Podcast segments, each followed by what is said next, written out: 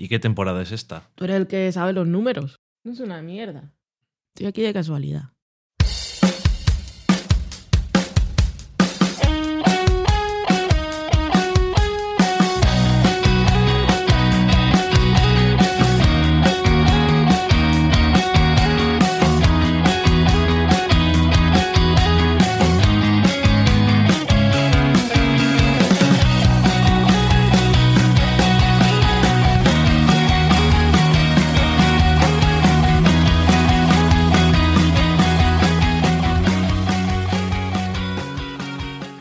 Hola a todos, bienvenidos una semana más a Del Sofá a la Cocina. Una semana más, digo. Mm. Hola a todos, bienvenidos una semana. Hoy lo tengo ya metido dentro.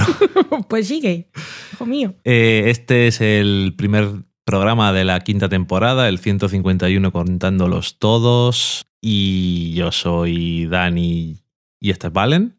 Hola, ¿qué tal? Viene Eh, con las pilas puestas. Este es un ¿Está programa... Sí. Este es un programa en el que hablamos de series de televisión, de cine y de cocina. Y este es un programa que podría haber sido un especial de verano, pero ya no es verano. Así que es el primer programa de la quinta temporada, pero no sabemos si la semana que viene volveremos a grabar o no, porque estamos muy liados todavía. Es un programa como el señor este del gatito y la caja. De Sorringer. Ese. ¿En qué sentido? De verano, de temporada, cuando lo, lo abras y lo escuches, lo decidirás. Vale, pues como hemos estado y seguimos haciendo nuestro libro del sofá a la cocina, recetas de series de televisión, que todavía falta un poquillo para que esté en las manos de los que Y en las mías, nos apoyaron, y bueno, y las nuestras, y todavía también pa- para eso falta. un parto muy largo. Sí. Y bueno, de eso hablaremos en la sección de la cocina, porque no hemos hecho otra cosa. Y en la semana en serie hablaremos de. No de la semana en general, me imagino, sino de las cosas que hemos estado viendo durante este tiempo, que nada ha sido nuevo, porque hemos visto un par de series completas. Hemos visto Los Soprano, hemos visto The Wire, Que son o The revisionados. Wire, revisionados. Y luego la única serie que nueva, entre comillas, que hemos visto ha sido Rectify. Nueva, episodios nuevos. Sí. De hecho, últimamente hemos estado revisionando episodios de House y se nos acabó. Así que mm, eso es lo que hemos estado haciendo para no tener que pensar demasiado y para volver a disfrutar de algunas cosas Ay, buenas. sí. No vamos a pensar demasiado. Vamos a poner los sopranos y de Wire. Eso es, somos así. Eh, luego en cine teníamos un par de películas que hemos visto y Que no me acuerdo, pero ya son Enough Said y TIG, que es un documental. Mm. Y luego, como he dicho, pues en la cocina hablaremos un poco de cómo vamos con el libro, que seguro que a todo el mundo le interesa. Sobre Y- todo a los que pusieron dinero. Y todos los que vienen esperando opiniones de los pilotos. mm, mm, mm. Masters of Sets. No hemos acabado. Ni Aníbal tampoco. Aníbal no lo voy a acabar.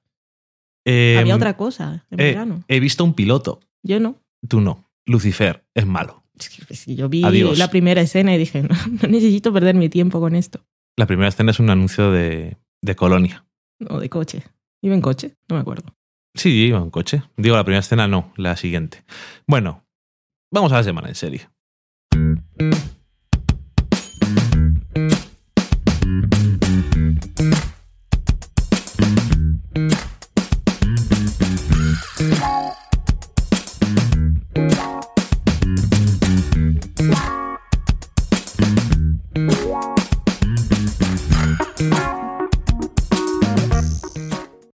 Por cierto me desperté de la siesta y miré Twitter y decían que la NASA iba a hacer un anuncio especial de un descubrimiento en Marte y yo esperaba que fueran gatitos, pero tienen pruebas sólidas de haber encontrado líquido y me gusta mucho la idea. A mí lo que más me gusta es tener pruebas sólidas de encontrar líquido. Eso, eso es lo que me gusta. Que no sé si arruina un poco la película esa de Operación Marte o la Vanessa del marciano, porque creo que el hombre tiene, las pasa un poco pura- Putas. puras.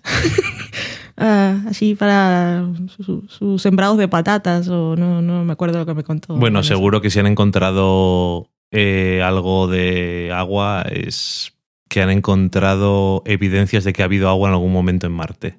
Había un GIF de cosas que se movían en la superficie. O sea, de que hay agua ahora. no me preguntes más, me desperté de la siesta, estoy bajo la influencia del nolotil, aviso por si acaso, y, y vi un titular y un GIF. O sea, tampoco sé mucho más. Las no son gatos, es Las todo lo que sé. noticias de hoy en día me las dan los GIFs. Vale, pues después de ese comentario de actualidad, para que luego no se diga que no hablamos de cosas de actualidad, que cuando salga el programa va a ser súper actual, seguro. ni siquiera.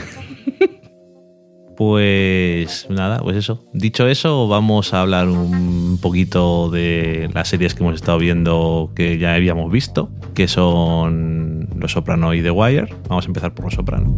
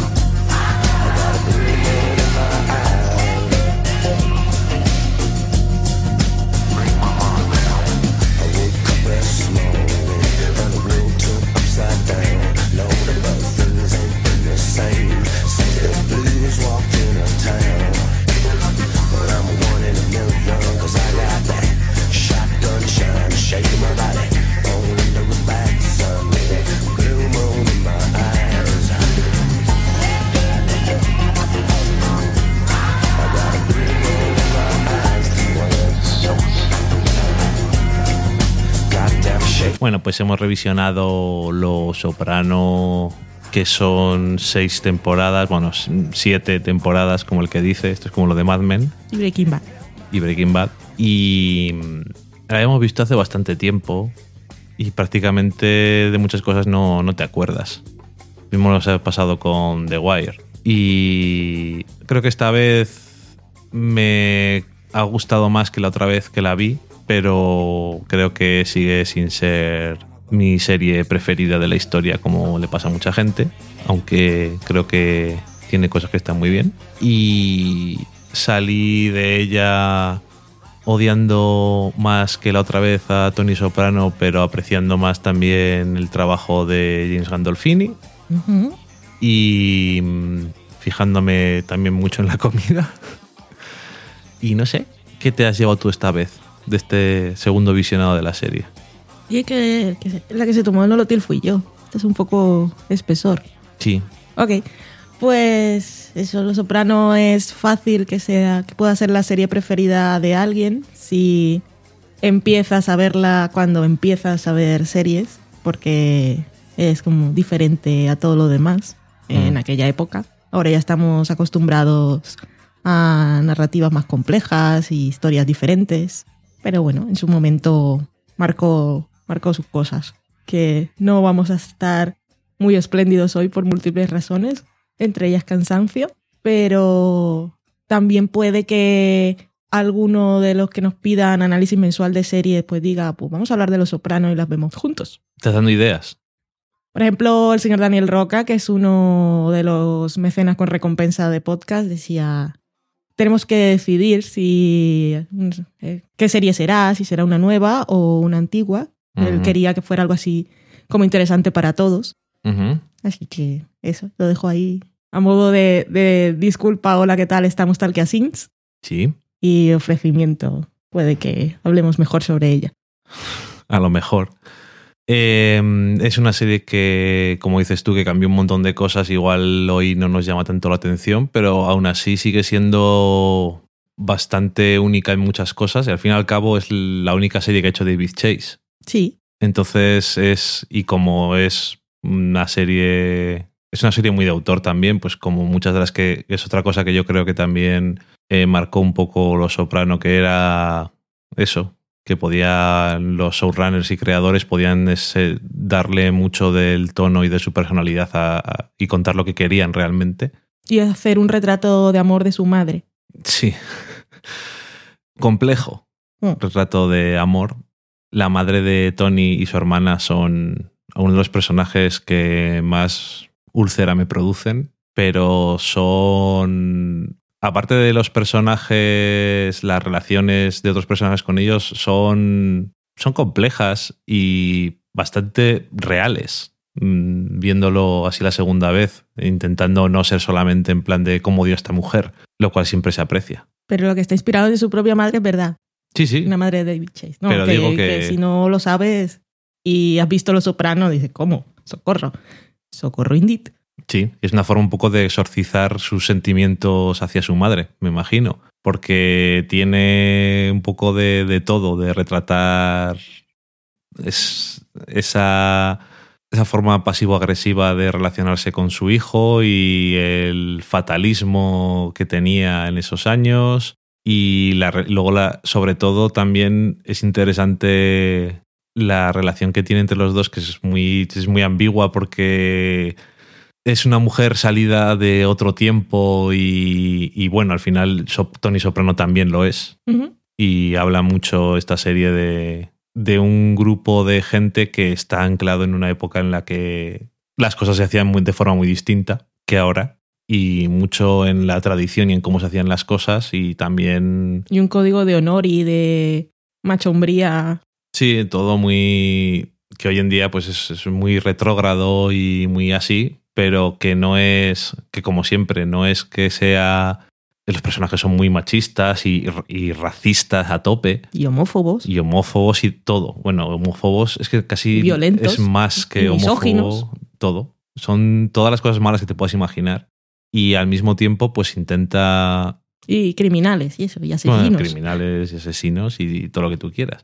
Pero que me gusta que, que alguno puede pensar que, esto creo que lo dije a ti cuando estábamos viéndolo en algún momento, alguno puede pensar que haciendo pues todo esto de eh, la psiquiatra que visita a Tony Soprano o todo este tipo de, de vistazos al interior de los personajes que puedes intentar justificarles, pero yo creo que más los estás humanizando en el sentido de que existen personas así, o existían, existen personas así, y que eso también le da un cierto, un cierto valor a- al retrato de los personajes. Y el personaje, por ejemplo, de Carmela Soprano, creo que me he fijado más esta vez, y al principio es poco personaje, pero luego creo que hacen cosas bastante interesantes Sí. con ella. Y se revela, siendo... Se revela contra lo que se espera de ella, siendo la mujer de un mafioso italoamericano, anclado en sus costumbres y tradiciones.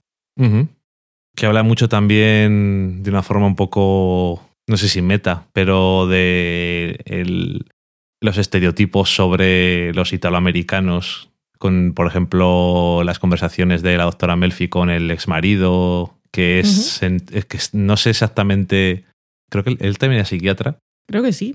pero bueno, da igual. Al final lo que más te queda, se te queda de él es que está como en grupos o que su posición siempre es la de intentar decir que los italoamericanos están muy mal representados y que los mafiosos o la gente de, de la mafia deja muy mal a todo un grupo entero de personas.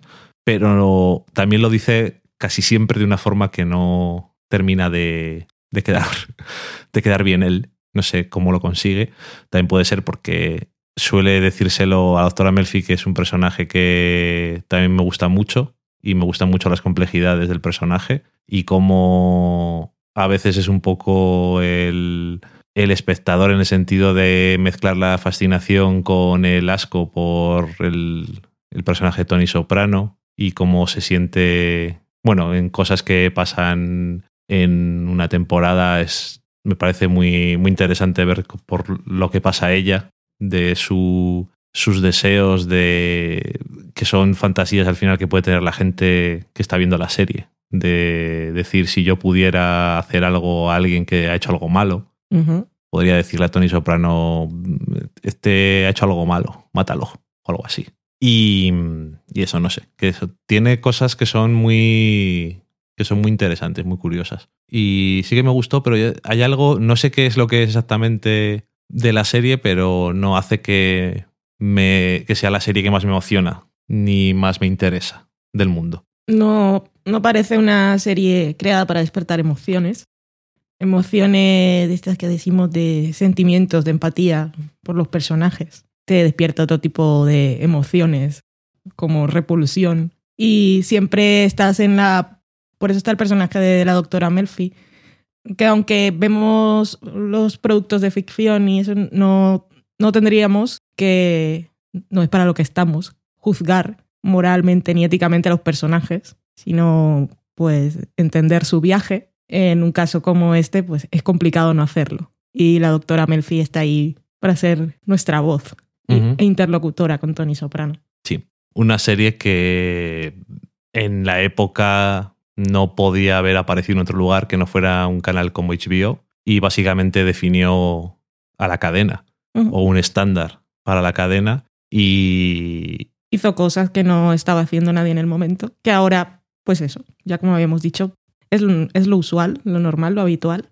Sí, que se experimente con otro tipo de historias. Y aún así, eso que realmente no hay nada que sea que tenga esa sensación que ¿De tiene qué? Los Soprano. Poder intenciones parecidas o eso que hemos hablado tú y yo a veces de intentar hacer personajes que son comillas muy gordas antihéroes, que eso ya es una cosa que se que casi está pasada de moda, de lo de moda que está, pero que tiene si tiene un algo que es suyo. Es muy Pero si fue la primera, estoy diciendo la primera serie como si conociera la historia de televisión al dedillo, pero desde luego es la más conocida y seguramente fue la primera, yo creo que sí fue la primera, pero bueno, da igual, en su momento que el protagonista pues no era, no era el bueno de la historia, que era, era un villano y habría sido el villano de cualquier historia y en realidad es un villano dentro de su historia para muchos personajes. Sí, pero es que es lo que. te- por eso decía lo de las comillas del antihéroe, que me hace gracia que digan que Tony Soprano es un antihéroe y es un villano directamente. Sí, pero como tuvimos en aquella conversación cualquier día a las 2 de la mañana viendo la serie, con lo de los antihéroes, que creo que al final, de- después de muchas vueltas, sirve para definir cuando tu protagonista no es el bueno que era antes, el típico héroe. Mm, Pero es un poco reduccionista a lo mejor. Es muy reduccionista porque en realidad no es un antihéroe. Porque yéndonos así a la definición concreta, pues es un es el personaje protagonista que está dispuesto a cruzar ciertas líneas para, para cumplir su objetivo, que en últimas debería ser Heroico. hacer el bien y, y Mm. heroico y por los demás. Y en este caso Tony Soprano no es un antihéroe. Definirlo No. como un antihéroe es reduccionista, como dices tú. Tony Soprano puedes definir de muchas maneras. Y Sí. así, por eso, pues, ahorramos en adjetivos y en descripción de cosas para la gente muchas veces. Tony Soprano, ¿qué es? Pues es un mafioso, Mm, es un criminal, es un asesino, es un señor de la mafia y tiene otras muchas historias. Pero definirlo solo como antihéroe es... Es un concepto muy amplio y muy reducido. Sí, pero que también. No es, una, no es una cosa que creo que a lo mejor sea cierta, pero es una cosa que a mí siempre me ha dado la sensación de que a la gente no le gusta la idea de que el protagonista de su serie sea el villano. Eso fue lo que hizo Los Soprano en HBO. Entonces, por eso también utilizan lo de el antihéroe y esas cosas. Pero Porque Tony Soprano, hacer el bien, hacer el bien, mm, no lo hizo nunca realmente. Todo lo hacía por él sí, y siempre con los recursos menos apropiados. sí, es que además, si por más que la repasas, es complicado. No era buen esposo, no era buen padre, No. nada. Y ahora que le dices lo de padre, que curioso me ha parecido esta segunda vez el personaje de EJ cuando ya es un adolescente y que no sé si me ha hecho gracia el personaje, porque está totalmente plagado de defectos por todos los lados y muchos de ellos puede que tengan que ver con su juventud, es decir, que no sabes nada de la vida y también en la- el, el ambiente que ha vivido no es el mejor del mundo, probablemente. Y no sé si algunas veces David Chase lo usaba para comentar sobre las próximas generaciones o no, pero me ha parecido más interesante. Que otras veces me daba como un poco más de palo el personaje, no sé. Sí que es interesante. No están muy bien desarrollados al final los dos, ninguno de los dos hijos. Al final pues tienen sus historias y nos cuentan algo de ellos, pero no era tampoco ni lo que más le interesaba a David Chase ni No. lo que mejor hizo en toda la serie. No, pero es que al final, aunque ha habido muchos personajes durante la serie que tienen muchos arcos y mucho tiempo en pantalla, es Tony Soprano es tan protagonista de la serie. Tan protagonista, sí. Es muy protagonista. Y con los dos hijos, pues buen- viene más o menos a, a contar las posibles opciones que pueden salir de un entorno familiar como Mm. ese. Pues son, son diferentes, sobre todo las actitudes ante la vida de los dos. Y obviamente, pues Meadow tiene unos años más y ha vivido un poco más.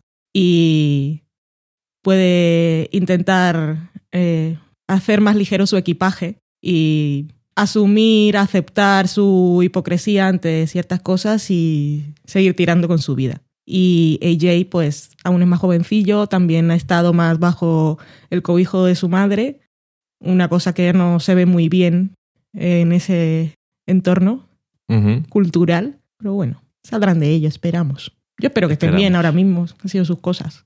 No, no lo sé. No lo sé. Ellos dos sí, no tienen nada que ver. No sé qué, qué habrá sido de sus vidas. Pero me puedo imaginar a Meadow siendo una abogada defendiendo a, a los injustamente acusados italoamericanos que al final le amarga un poco la, la visión de la realidad, las cosas. No sé. Esto sí que ya es ponerse a pensar y especular demasiado. en fin. Y ha tenido, como todas las revisiones, o, me, o nos suele pasar que siempre tiene gracia cuando ves actores que ahora conoces otras cosas. Y siempre aparecen un montón de actores que dices, oh, coño, si está no sé quién de no sé dónde. Y yo creo que la que más gracia te ha hecho a ti Eso ha es, sido... eso es, ¿sabes qué es eso? ¿Cómo se define? ¿Cómo? Los que vienen del futuro. Eso sí, los que vienen del futuro. Nosotros llegamos desde el futuro Ujú. y ya conocíamos a esos actores que cuando vimos Los Soprano, pues eran un extra que han pillado este episodio. Pero a mí uno de los que más gracia me hizo fue Juliana Margulis. Sí, señor. Y además no- salen varios episodios. Y en un papel Y muy distinto peluca. al de Alicia Flor, con su pelo natural, Mm. guapísima, Sí, y con un papel diferente, sí. muy diferente. Y dices, yo, yo todo el tiempo pensaba, Alicia, ¿pero qué estás haciendo? Socorro. Yo es que además como no vi urgencias, pues tampoco conocía a la actriz realmente antes de The Good Wife. Luego no veo The Good Wife y digo, ah, esa es la que salía en Los Soprano en cinco episodios, o en los que sean, que salían varios, pero bueno, cinco es bastante. sí. Y mm, Salen caballos. que eso no te gusta. No me gusta. No saben mucho tampoco. Pero salen cab- no es lo que menos me gusta tampoco de la serie esta, porque es bastante violenta. Y es una serie de esas que, que pierdo, pierdo muchos momentos de pantalla cuando tengo que cerrar los ojos, porque hay mucho de eso, pero salen caballos. Y, y bueno, eso, que el único personaje que, que yo conozco en la ficción, en las series que tanto me gustan, que tiene mi nombre, Valentina tal cual, pues se enrolla con Tony Soprano y tiene que ver con caballos. Mi vida es un infierno. Por cierto, ahora que me estoy riendo de lo que has dicho, que me ha hecho más gracia esta vez la serie. Me pareció que tenía más humor. No en plan normalmente. ¡Ay, ¡Qué gag! Pero mucho humor en, en los diálogos y en mucha, muchos de los comentarios de los personajes. O sea, por ejemplo, de Christopher. Que Christopher es muy meta. es- A mí, una de las cosas que más me gustó de Los Sopranos cuando lo vi la primera vez, y este también, es cuando habla del arco de su personaje. Me hace Muchas gracias. Sí, y toda su trama de ser guionista y todo eso. Está bastante bien. Que tampoco me acordaba del el hombre este que está con él en Rehab, que es guionista, y todas las veces que se lleva los golpes de, de Christopher. Que no sé por qué siempre, cada vez que iba a su casa me hacía, me hacía gracia. El señor también ha salido en series después. Sí, luego ha salido en muchos sitios y es más o menos famoso. Yo le conocía porque salía en Private Practice. Ahí te, ahí te quedas. Yo en Private no lo vi. ¿Era el de Wings? ¿O Wings es demasiado vieja para que saliera él? No sé, pero puede. No puede, sé. puede ser. No sé. Hay wins. Que a mí me sonaba de, de antes, pero Sí, sí, tampoco o sea, lo ubico claramente. No me acuerdo del nombre del actor, pero Nunca me es, lo decir, es un actor conocido, digamos. Depende para quién. En Estados Unidos, así en general. Ah, bueno, pues estamos un poco lejos. Bueno. Poco sí. Y nada. Y sale Matthew Weiner con peluquín. Joder, qué asco. Ese peluquín. Sí, sí, sí, ahí aparece. Al principio sin peluquín y luego ya cuando, yo creo que cuando el autor ya tiene más fama, se ha puesto peluquín. Sí, interpreta a un escritor. Sí. Eh, ah, me hizo un montón de gracia esta vez que se me había olvidado un momento en el que un personaje está un poco confundido y está viendo en otra serie de HBO en la tele y se piensa que está saliendo en la tele. No sé por qué me hizo tanta gracia. Mm. Me dejó muy loco. y bueno, pues Nada más. Ahí está, Los Sopranos. Si no la habéis visto, pues es una de esas series de la historia. De, Sí, de cuando eso la gente de- habla. He visto muchas series, pues tienes que haber visto Los Sopranos, como por estudiar, como cuando vas al cole. sí. Ahora, ¿te va a impresionar en este momento si ya llevas muchos años viendo series? Pues seguramente no. Pero en aquella época sí. Hay una temporada en la que empieza con el personaje de Tony Soprano fuera de su entorno, que al principio no sabes muy bien qué es lo que está pasando. Y podríamos decir que todo es, todo es un sueño, eso no es un spoiler, ya, ya lo veréis. Y es arriesgado volver así después de una temporada y la gente que quiere llegar a, a su sitio, no es un procedimental, pero quiere llegar como a su casa después de vacaciones y encontrarlo todo en el mismo sitio y se lo han cambiado, le han cambiado todos los muebles. Sí, Ya el sol no sale por la derecha, sino por la izquierda y te descoloca un poco. sí. Tenía sus momentos oníricos y eso. Sí, muchos momentos de esos de que es una ensoñación mm, y no te das cuenta hasta que se acaba. Sí, o pasa algo extraño. Me he vuelto a girar, parece que estoy grabando. Muy bien haces. Ay.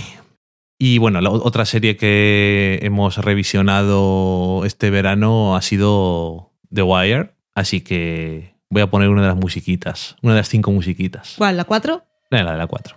La que más me gusta.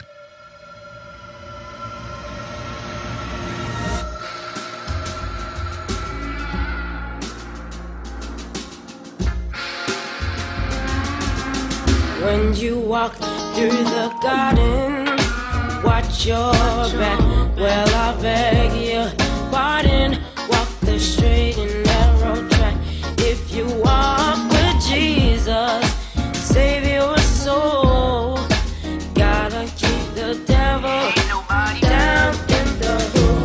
He's fire and the fury at his command. You don't got to worry. Hold on to Jesus and we'll be safe from Satan when the thunder rolls. But you gotta keep the devil down in the hole. He's got fire and the fury Don't got to worry.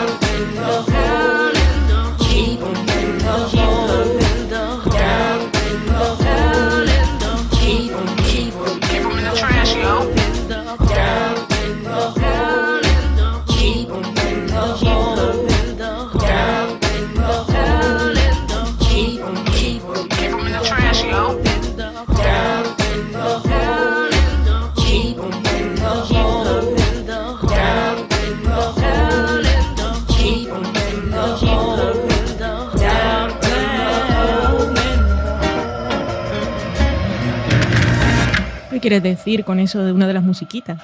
Suena así un poco como si estuviese hablando Loki, nuestro gato. The. Wire tiene una cabecera, una música de cabecera, y cada temporada la canta un grupo diferente y en un estilo distinto, que como te decía yo en uno de mis momentos profundos, pues es una metáfora sobre la serie, que es que la canción siempre es la misma, pero la cantan personas diferentes. Muy bien. Adiós. Adiós. Después de eso no hay nada más que añadir. Cuéntanos de qué es The Wire, por si acaso alguien no lo sabe. The Wire, The Wire. Esta sí es una serie de checklist, de esas que sin esta nos dan el diploma. Desde luego, nosotros, si tuviéramos que dar un diploma, esta sería no una optativa. The Wire, pues, así resumiendo, cuenta un poco la guerra de la guerra contra la droga en la calle desde el punto de vista de unos policías, detectives, y, pero también los traficantes y los drogadictos y los niños que venden en las esquinas. Y esto, pero esto es la primera temporada. The Wire es una de esas series cuando salió, y sigue siendo así. Era la antítesis de CSI, que era tan famoso en su momento, y de todos los procedimentales, que tenemos un caso que al principio tienen que buscar la resolución de un crimen y al final se resuelve. Pues The Wire es muy realista en su planteamiento y un caso puede llevar toda una temporada y todo lo que ocurre esa temporada pues se arrastra hasta el último episodio de la serie. Sí. Y en cada temporada pues vamos, señor mm, David Simon es muy de análisis sociocultural y político también, de, en este caso de la ciudad de Baltimore, y es muy de analizar los sistemas y las instituciones. Sí. En, este, en esta primera temporada pues tenemos eso de la policía que continúa estando por allí y tenemos también pues unos sindicalistas, tenemos eh, política, tenemos la escuela, la educación, tenemos el periodismo. Ujú. Cada temporada pues se centra mucho en una de estas, aunque todo se va sembrando desde el principio y se va arrastrando hasta el final. Y hay temporadas como la cuarta en la que, que sería nuestro personaje principal o el que conocemos desde el principio que es el señor McNulty, que este sí, nos- este sí es el antihéroe definitivo. Yo todavía no he conocido un antihéroe tal como lo definen, no he visto ningún otro.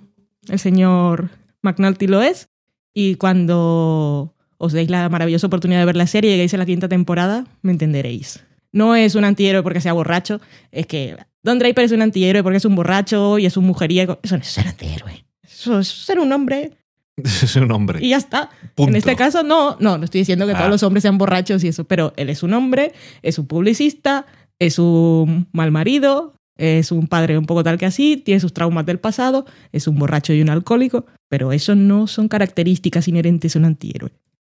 No porque no sea el hombre perfecto o la mujer perfecta, son antiheroínas o antihéroes. Pero bueno, eso ya lo hemos contado. The Wire es maravillosa. Está creada por David Simon, que es un señor que fue periodista durante muchos años en el Baltimore Sun. Y está creada también por Ed Barnes, que era policía, que En son Baltimore. en Baltimore. Y se conocieron allí cuando iban a. cuando David Simon iba a escribir un libro sobre la policía. Así que, siendo esto. Bueno, que tiene mucho conocimiento de lo que están hablando y sobre todo de la ciudad. Sí. Porque no está ambientada en cualquier otra ciudad, sino en Baltimore, que pues tiene unas características muy especiales. Y no rodada en Vancouver, precisamente. No. Con muchísimos actores que no son famosos, algunos de ellos ahora lo son, como el señor McNulty que vemos en Diafer y el señor Idris Elba, Sí. Ambos dos, dos de esos actores que que no nos de repente te enteras que son británicos. cuando muchos años después, cuando los Sí. escuchas en una entrevista, en ese momento, Digo, ¿cu- ¿cómo? Pero más británicos de verdad, de los buenos. Son shocks extraños. Eh, sí, es que lo que has dicho tú, que es una, es una serie un poco de crítica del sistema y en este caso en un lugar concreto que es donde saben que es Baltimore, pero es un poco hablar también de, de la sociedad en general, supongo. Sí, en general, con sus males. Eh, es, es como reconocer y analizar que hay cosas que funcionan mal, que hay gente que intenta arreglarlas y se encuentran con que el sistema no lo permite. También hay gente que está dentro del sistema que no tiene ningún interés en que esto se solucione. Todo lo contrario. Porque todo es, por ejemplo, hablando del caso concreto de la policía, pues es- los analizan, es como una cosa como los comerciales. Pues a final de mes o del trimestre vemos los resultados y lo que importan son los números, qué casos se han resuelto y qué casos no. Sí, porque luego, si no, el alcalde no puede decir hemos bajado en Exactamente. crímenes o. Todo, todo va desde arriba. Lo que dicen la cadena, la cadena de mando es muy importante, lo dicen mucho y la mierda siempre cae de arriba. Rueda abajo. facilito. Sí. tirarla desde abajo hacia arriba, no, los de abajo se la comen. Es muy triste. Y es así. Y por eso The Wire es una serie que disfrutas mucho viéndola, pero más que nada porque admiras lo que consigue contar, pero lo que consigue contar muchas Muy veces duro. es tan doloroso Mm. Que esta sí es una serie de emociones, pero no, no hay situaciones que van al drama por el drama, sino es el drama de la realidad y de saber que el mundo funciona así, que es una puta mierda. Y que los más in- indefensos son los que van a pagar todos los platos. Y depende de dónde nazcas y dónde tengas que crecer, pues muchas veces, por mucho que lo intentes, pues la mierda te cae encima y, y estás condenado a vivir como vives. Sí, porque eh, es muy fácil que hubiera sido una serie que hubiera sido lo que es la primera temporada, que es la policía intentando eh, desarticular una banda de narcotraficantes, pero le da una visión global, incluso la segunda temporada, que es la que se descentra más de eso, está totalmente relacionada con esa trama y entonces es para decirte, esto que te hemos enseñado en la primera temporada de la gente que vende drogas se sostiene por una razón, porque de dónde sacan la droga, quién les permite, no haciendo el mejor trabajo posible, que lo hagan, eh, los políticos y, la gente que está muy preocupada por ciertas cosas y eso les ayuda indirectamente, y los que les ayudan directamente a lavar el dinero o se aprovechan de su dinero para porque son corruptos. También deja muy claro la inutilidad de la guerra contra la droga en las calles, que nunca se va a la raíz del problema y tener a policías patrullando y deteniendo a los mismos chavales en las esquinas y llevarlos a declarar, después vuelven al mismo sitio, con eso pues tienes en, en tus estadísticas que has hecho, pu- pues has detenido mucha gente Sí. y has hecho algunos interrogatorios, igual has cogido algunas bolsitas y algunas pipetas de, las drogas que venden, igual coges en una redada mu- muchos kilos y armamento, pero el problema sigue estando ahí. En, al- en alguna temporada se explora el asunto de la legalización, Sí. que es una cosa que siempre ha estado ahí y, y es... podría ser, es la solución.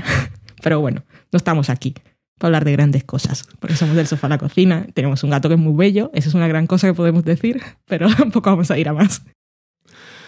Sí. Y mm, si es que eso, que tú es una serie que la ves y, y te da pena que la vida sea así. Pero me acuerdo que cuando terminé de ver la serie, en uno de mis alardes de ser grandioso, en mi blog escribí un post sobre la serie que me ha gustado mucho y esas cosas, que se llamaba The Wire, la gran novela americana. Y es que en eso, en ese sentido, sí se, a veces parece como una especie de novela, Sí. en el sentido de que tiene muchos mm, novela en ese, de ese tipo, quiero decir. Tiene muchos personajes, un montón de tramas y que realmente de principio a fin son las temporadas son capítulos de o trozos de, de una novela y cuando se acaba las cinco temporadas es la novela Ujú. Y el final no podría ser más perfecto y más doloroso, pero es el, lo que es la Mm. serie. Y no sé, es, que además es una serie que mm, a mí me gustan. Me parece que tiene un montón de buenos actores y hay muchos que son actores conocidos y muchos que no son ni siquiera actores. Como tú Sí. bien me dijiste, que hay algunos que son criminales Sí. y son bastante Pero todos gente de ahí de Baltimore. Excepto estos británicos de mierda que vienen aquí a robar los tragos a los americanos honestos. Pero y tuvieron que pasar tan- por su casting. Ya lo- Aquí no eligieron a nadie a dedo. No, no, y me- no, me puedo, eh, no me puedo imaginar otra serie en la que no cojan a la gente a dedo, pero que si no lo hacían muy bien, mal lo iba a ver. Y la verdad es que eh, Dominic West como McNulty es, es un gran acierto. Y bueno, Idris Elba también. Es. Que tiene Dominic West tu momento meta gracioso Sí. cuando tiene que fingir un acento irlandés. es, que es muy gracioso porque lo hace muy, muy mal. Y eso es de Sí. ser muy buen actor. Es fingir, que finge, fingir y muy bien. Que claro, cuando yo vi la serie la primera vez dije que mal lo hace, pero claro, estaba fingiendo hacerlo mal porque en realidad es su acento. Sí. Que ahora que hemos sido muy grandilocuentes y alabando todas las maravillas de la serie y la gran novela americana y el análisis social y todo esto, pero The Wire también no es la serie del drama por el drama, sino que también tiene sus momentos de, de humor de la Sí. vida real, esa cosa que tanto nos gusta y que tanto defendemos en las buenas historias. Pues eso, Sí. que no es, no es nada solemne, no es House of Cards y no, no, No, tiene- porque- no- no es oscura, La vida es cruel, pero en medio de todas estas cosas de mierda que pasan, siempre puede pasar algo gracioso. Y es, es realista, para mí es el realista en el mejor sentido posible.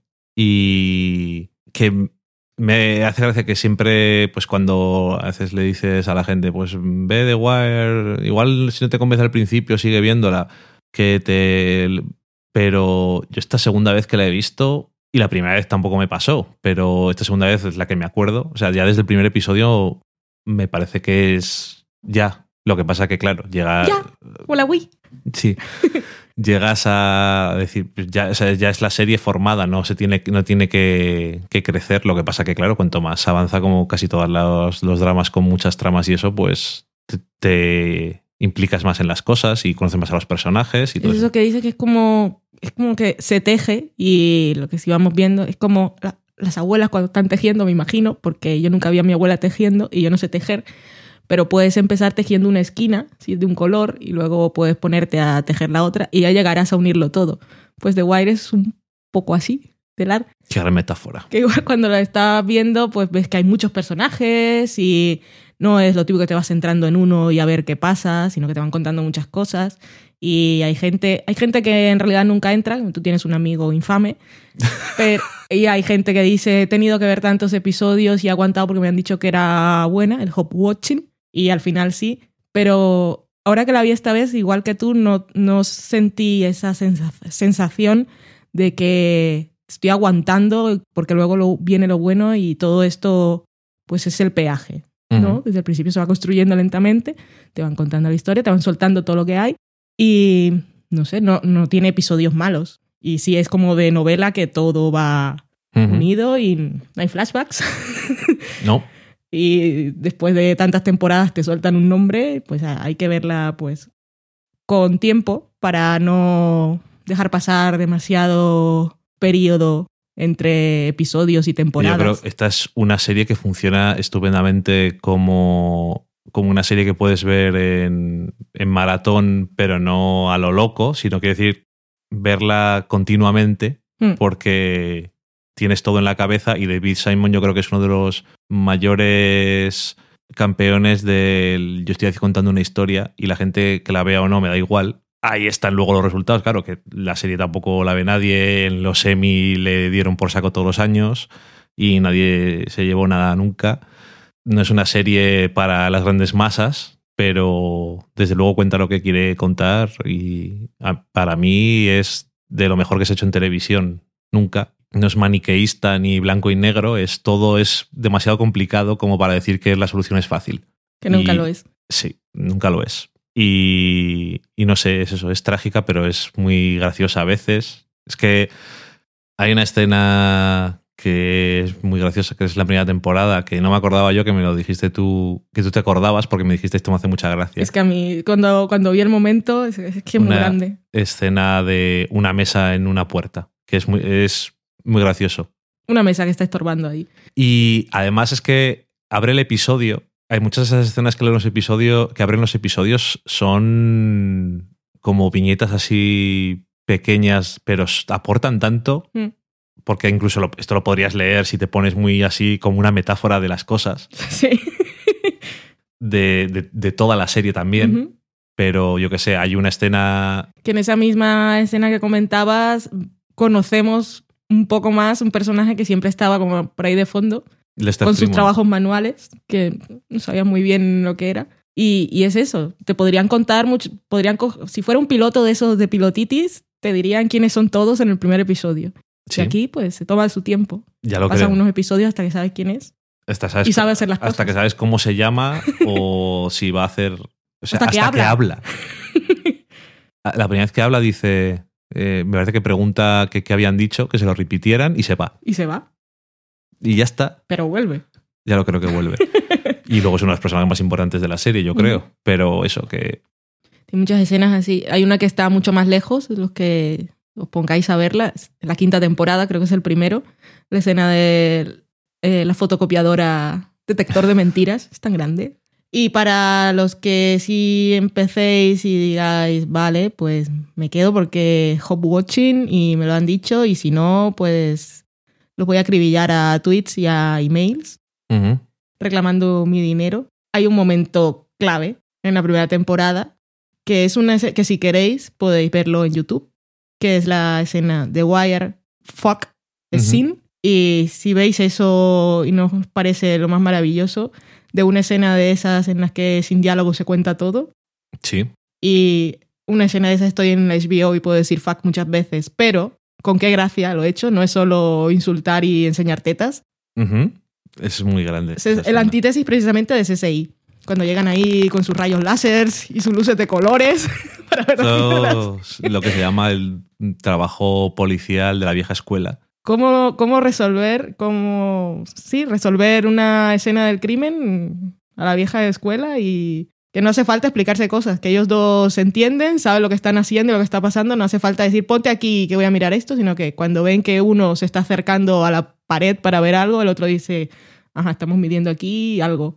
El- Sí, que- de dónde salió la bala o lo que sea. Esa Y- escena es y grandísima. tam- Y, también es eso, la, lo que te dice que es una serie diferente que una serie en abierto que te explica las cosas. O sea, esto no te explican las cosas. Eh, Están, ocurren y tú las entiendes, no somos tontos. Y el señor ese que les Pero- abrió la puerta también lo entiende y se quedó... Y se le queda en la cara. Yo ah. siempre- cuando la vi esta vez volví a pensar lo mismo. Este señor tiene unas historias para contar cuando vaya al bar. Me estaba acordando de otra escena que abre un episodio que es de un personaje que va a comprar cereales porque se han acabado.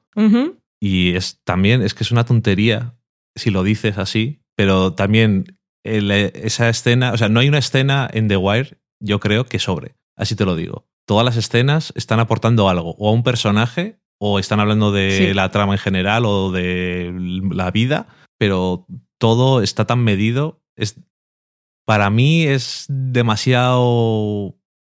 Claro, es que luego cuando dicen, ¿y por qué tengo que.? Es que y yo digo, es que es demasiado buena. O sea, no, no puedes no verla. Y luego, claro, igual haces mucho hype a la gente, pero yo es- no se ha vuelto a hacer nada igual. Ni David Simon, iba a decir, no lo ha hecho tampoco, pero es que tampoco lo ha intentado. Porque ha hecho Generation Kill, ha hecho Show Me a Hero y Tremé, que no tienen nada que ver, pero también es su estilo. Y, y Tremé era también del mismo estilo, la verdad, un tema totalmente diferente, pero también hablando de lo mismo, del sistemático, todos los problemas de la vida. Y, y al final en HBO parece que les gusta tener la marca de, de, de David Simon porque las series tienen una audiencia, pero abismal. Sí, él desde luego habla de cosas que son muy importantes, pero que en realidad, como, como, como tema comercial y que va a enganchar o atraer a mucha gente, no. Pero es que ni siquiera les da, o sea, les da prestigio a nivel de la crítica y de lo que se habla, porque no en premios tampoco. No, no, nunca. Y es como. rasca. Es que tampoco le importa demasiado, porque le gusta contar las historias sobre lo que quiere contar. Quiero hablar de Baltimore, quiero hablar de Nueva Orleans y de los problemas que ha habido después de el Katrina. eh, quiero hablar de eh, Generation Kill, era en Irak. Ujú. Y Show Me a Hero ahora, que es una historia de hace unos años, que hemos visto los dos primeros, por cierto, y también tenemos Sí. que terminarla. Es una historia de hace unos años, pero que está muy vigente ahora mismo. Ajá, sí, por desgracia. Como siempre, estas cosas es la tristeza de que las cosas no cambien. En fin, eh, no sé si se han notado. Recomendamos The Wire. The Wire le recomendamos mucho. Hacedle el hueco, que es muy gratificante. Y no sé. Pero bueno, haced lo que queráis. Si tenéis en España Movistar Plus, se puede ver la serie. Hasta el 31 de diciembre, por lo menos. Y por favor, no la veáis doblada, por favor. Pero hay Si gente que no puede con si los subtítulos. podéis. Si podéis, si tenéis la opción, mm, mucho mejor. Por favor. Porque, podéis. pues eso, tenemos... ¿Cuál es el problema del doblaje entre muchos otros? Pues que toda la gente habla igual. Sí. Y si hay una. No, hay una, eh, muchas series, pero bueno, este es un caso, un ejemplo muy claro de una serie en la que la gente habla de formas completamente diferentes dependiendo de dónde son. Mm. Y bueno, pues dicho eso, vamos a hablar, si hace falta, con spoilers de, ¿De qué? de Rectify. Sí, Rectify. Quiero decir, no vamos a. No es que vayamos a comentar tal, pero eh, las cosas como. Ah, ha pasado esto, esto y esto. Pero a lo mejor si no lo habéis visto, preferís eh, no escucharlo. Aunque ya a estas alturas espero que lo hayáis visto si veis la serie. Si no la habéis visto, es- esta es otra de esas... Esta es otra de esas series únicas, muy diferente. De todo. No tiene nada que ver con The Wire, porque si The Wire está haciendo el mural, pues Rectify es un pintor ahí solo encerrado en su habitación viendo el mundo a través de la ventana. Pero es igualmente única y desde luego de las cosas que hay actualmente en emisión es la más diferente y la más especial y la serie que hay que ver. Después de eso, no sé si poner la música o no. lo ha dejado todo ya dicho. Venga, música.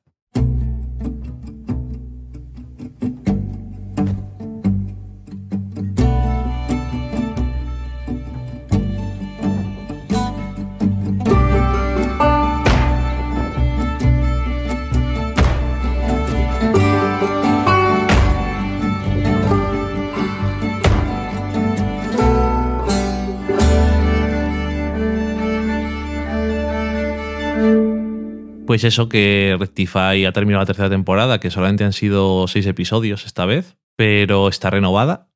Y o me entendí, lo entendí muy mal o para dos temporadas. Ok, espero que lo hayas entendido bien. Me gustaría haberlo entendido bien, aunque me extrañó. Entonces no sé si... Por eso digo que si me he enterado bien, porque me extrañaría... Yo no he leído nada. Tú dijiste, ¿está renovada? Yo dije, sí, por supuesto. No, no puede ser de otra forma. pero no sé nada más. En cualquier caso, eh, la emiten en Sundance Channel en Estados Unidos y... Gracias, Sundance Channel. Que sé que tampoco te está repercutiendo en nada. En nada. Solamente que Pero- los críticos que la ven dicen que es buena. Esta- Recuperarás tus frutos en el futuro. alguna vez. Eh, creo que esta es la primera serie suya solo, porque Top of the Lake era una coproducción. Sí. Que volverá a la segunda temporada en algún momento. Ah, sí. Sí. No pensaba que no iba a tener segunda temporada. Bueno, es una de esas cosas que tengo ahí en pop-up, que igual tenía que haber cerrado. Así que no lo sé, no estoy segura. Bueno, no me importaría Tenía, en absoluto. tengo, me ha salido la idea de que sí. Vale. La había visto como que era una miniserie. Me parecería bien que hubiera más temporadas, no tengo ningún problema con eso. Consultaré o no. Muy bien. Eh, bueno, pues eso, Rectify, que nos está contando la historia de Daniel Holden después de salir del corredor de la muerte, un crimen que puede o no haber cometido, pero que fue condenado por él eh, con pruebas que con los análisis de ADN y las cosas de hoy en día, pues no se sostiene el asunto. Así que tienen que sacarle de la cárcel, pues porque sí, esperando a encontrar más pruebas y demás. Y bueno, pues esta serie, no sé si decir que no esperábamos nada cuando la vimos la primera vez, yo diría que sí, no esperábamos nada. Y yo creo que desde el primer episodio dijimos, hostia, ¿esto qué es? Cosa más peculiar. No suelen hacer series ahora así, ni ahora ni antes. es una serie muy, muy diferente, como has dicho tú. Y mm, este tercer año ha tenido de una forma que a lo mejor esperaba menos, pero que me parece completamente lógica, un poco más de énfasis en investigar las cosas y de una cosa que yo creo que ha ayudado también a darle un poco más de dimensión, por ejemplo, el personaje del sheriff, que es un personaje que no estaba, estaba un poco de fondito, aunque había tenido ya sus momentos el año pasado. Sí, pero es que ¿cuánto tiempo ha pasado desde el primer episodio? De En Rectify? total. Claro, ¿Un mes? un mes o, o menos, O o está no por ahí. estoy seguro. Entonces, claro, Teniendo en cuenta es que estuvo en el hospital y eso, a lo mejor un poco más. Ok, lo, cuando lo piensas es normal que haya tardado en, en empezar a interesarse por qué era lo que había pasado. Porque Para él Totalmente. era un caso que igual pues, él era más o menos un chaval cuando pasó Ujú. y no tuvo nada que ver y todas las referencias que tienen pues es lo que se cuenta en el pueblo Ujú. y luego ahora se lo encuentra ahí y primero es, no sé, estoy acostumbrado a mi gente y para él también era un elemento extraño y tarda Sí, sí, sí. Lo que en me, empezar a, a- en que todo empiece a oler. a lo que me refiero es que otra serie se hubiera centrado mucho más en eso. Sí, porque se supone que es lo que más le interesa a la gente. Eso es. En eso es muy diferente Rectify. Y, pero, y después de ver la primera temporada, pensaba que se iba a centrar todavía menos de lo que se ha centrado. Eso es lo que me refería, más que nada. Pero vamos, que me ha dado igual, me ha parecido interesante, me ha A mí, gustado. a mí me ha parecido satisfactorio. Sí, también satisfactorio y con esas cosas de que el personaje que ha estado intentando un poco fastidiar ahí a Daniel, al final le han detenido por una cosa que no ha hecho, que me ha parecido muy ironías de la vida y de karma y eso me ha resultado satisfactorio también. Es un señor muy creepy, Es muy bien casteado. No sé si eso se dice, pero me gusta. Ahora, inventado nuevo para este año. Y también este año he tenido la oportunidad de ahondar en ese cripor Eso es una expresión muy nuestra también. y me ha, me ha gustado. Este año además ha tenido, ha seguido pues por donde estaba yendo y ha seguido profundizando en personajes. No solamente en Daniel, que yo creo que es el personaje más, es el personaje más complejo porque es más complicado ponerse en su piel y entonces es el personaje más ajeno a los demás y a, a la vida porque ha pasado por una experiencia que no se puede, nadie puede empatizar con él O totalmente personas o muy pocas, digo en su entorno en este caso, no solamente la gente que lo esté viendo y, y es un personaje que es difícil de, de- de comprender siempre. Que él mismo, el problema es que él mismo no, Mm. no se entiende y tiene, tiene mucha carga. Sí, sí. Y pero bueno, eso, que otros personajes como Ted Jr., que ya lo dijimos cuando volvió la serie, eso Ujú. sí que lo hablamos, mm, que cada vez mejor. O sea, es como la serie ha ido dándoles. mm, como ha ido profundizando en, en los personajes y descubriéndonos cómo son de verdad, porque al principio les teníamos un poco en la superficie. Personaje de Amanda y sus frustraciones, Amanza. Amanza. Eh, el personaje de la madre. Yo a la madre que la es- amo. es Esa señora- Dios. Yo no sé cómo es en la vida real, pero yo, yo sí me la encuentro por la calle y la abrazo. Es el ser más dulce que yo he visto en una serie de televisión. Es, es que me emociono de pensar en ella. Es que de verdad, te lo digo. Y eh, personaje de Tony, por ejemplo, que otros años, ha tenido- este año también ha tenido mucho, muchas cosas nuevas, pero creo que han profundizado también en el personaje de Ted Jr. un poco más en comparación con ella, que otras veces tenían más el lado de ella. Pero bueno, no sé. eh, incluso el padre que. El padrastro de, de Daniel que tiene. Siempre ha tenido menos que hacer o le han dado menos tal. Este año también ha tenido un poco más de, de asunto. Lo único, como siempre, Jared, que el pobre hombre le ignoran, pero él- todos, todos lo saben, él lo sabe Sí. y su familia lo sabe. Y, y espero que, me, que habléis conmigo algún día, como si fuera un- una persona. con Por favor, de que me Soy, pueda contar. soy joven, pero pu- puedes tratarme como un adulto, no soy un niño. La gran la escena de Ted Jr. y, y, el, y este chaval en el coche Sí. es una de las. Es una de esas cosas que no sabes cómo va a acabar y tienes mucho miedo. Y me parece una gran escena. Mm. Esa y que me gustó mucho y es muy simple, pero es una de esas razones por las que amo a la madre de Daniel. Cuando entra a la cocina y están Ted Jr. y, y, Y y Ted padre, Senior. y padre arreglando la cocina que dejó Daniel a la mitad. Aparte porque lo echaron de casa, pero bueno, en fin. Como todo, lo habría dejado a la mitad igual. Bueno, que las cosas en casa están muy tensas y, y, y eso. Y ella entra y dice, siento mucho que te haya pasado lo que te pasó, Ted Junior, por ti también. Pero Daniel es mi hijo. no sé, esa señora, ay, que es el amor. Y esa voz que tiene. Yo, yo no sé si finge que finge fingir, Tampoco. pero la adoro. Da igual, francamente. Y ha tenido. También tiene momentos graciosos, incluso. Que es que es un poco así. Teniendo en cuenta que son todos un poco. Están todos los personajes un poco en el momento ese que, que decimos nosotros de Loving Life. Mm. Que están Que lo decimos mucho siempre. Esto de Loving Life viene por un GIF No, Sí. sí. por una cosa de Tumblr que ponía los que visteis Mad Men, espero que seáis muchos, eh, un final de, creo que es el primer episodio de... Sí, de la sexta temporada. O bueno, uno de esos. Cuando que es invierno y no puede O de cerrar... la séptima. Ya no me acuerdo. Hmm.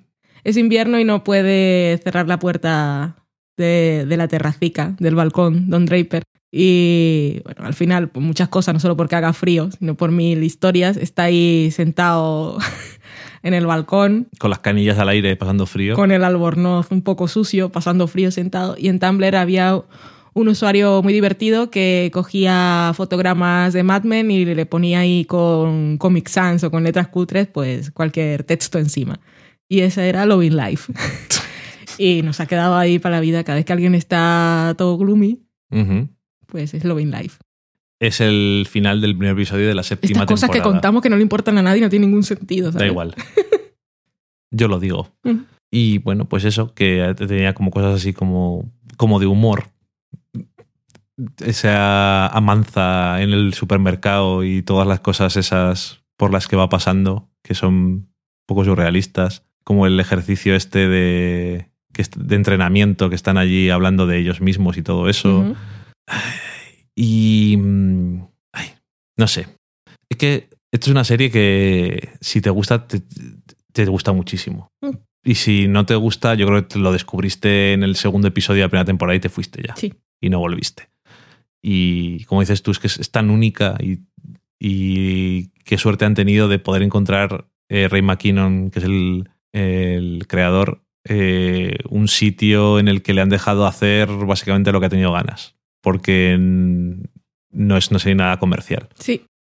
Supongo que en Sanders ya lo sabían y se arriesgaron a ver o porque la persona que está al cargo, que creo, no me acuerdo, es una mujer, no me acuerdo cómo se llamaba y trabajaba alguien en- antes en otra cadena, pero bueno, da igual.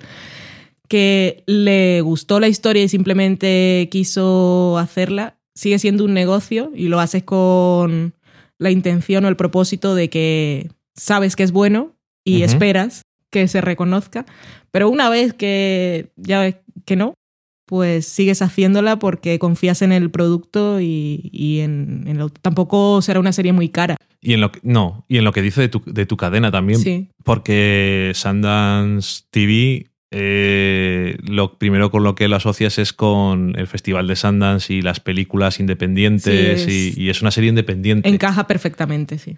No, no encaja en ningún otro canal. Y en cualquier otro canal seguramente la habrían cancelado. El señor, si hubiese estado en FX, que no le pega nada, pero es un señor que yo admiro mucho, el Landgraf, pues habría, creo- dado, habría dado un gran discurso Yo creo que no lo habría, Justi- cogi- no lo habría cogido. por no cancelarla. Pero Sí, si, si lo hubiese encaja. cogido, habría dado un, un gran discurso de eso justificando por qué lo ha hecho. Porque es un señor que habla muy bien. A mí me encanta. Yo cuando están en el TCA, cuando es eh, lo de FX, siempre sigo el hashtag porque suelta unas perlas este señor. Fantástico. Me gustaría tenerlo de profe si estuviera en la universidad en Estados Unidos, claro.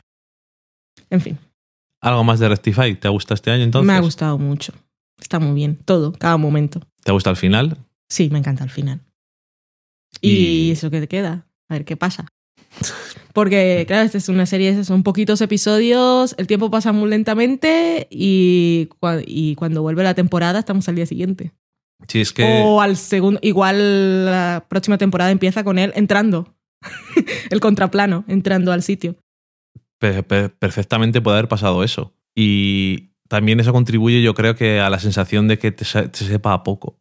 Sí. Porque pasa tan poco. Pasan muchas cosas, pero pasa tan poco tiempo que dice, yo me había gustado estar un poco más de rato con la gente.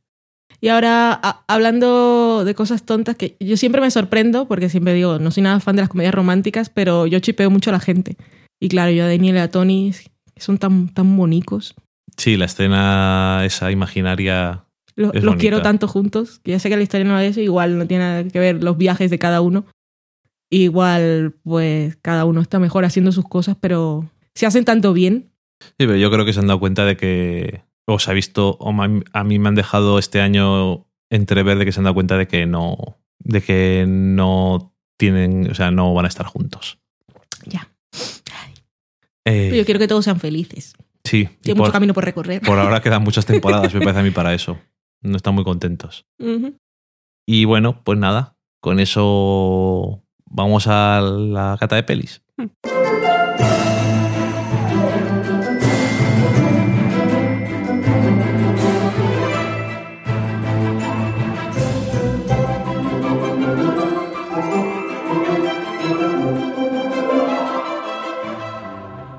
Y ya estamos en la cata de pelis, vamos ¡Mentira! a hablar de un par de, de películas así un poco, un poco casual, porque no estamos muy de haber apuntado las cosas, de quiénes son los directores y las cosas. No, no, no tengo ni un papel en la mesa. Imagínate, eso es porque... Que nunca tenemos guion, pero tenemos escaleta. No tengo nada. Vamos a hablar de Enough Said. How lucky can one guy be? I kissed her and she kissed me. Like the fella once said, ain't that a kick in the head? The room was completely black. I hugged her and she hugged back. Like the sailor said, quote, ain't that a hole in the boat? My head keeps spinning. I go to sleep and keep grinning. If this is just the beginning, my life is gonna be beautiful. I've sunshine enough to spread. It's just like the fella said. Tell me quick, ain't love a kick in the head?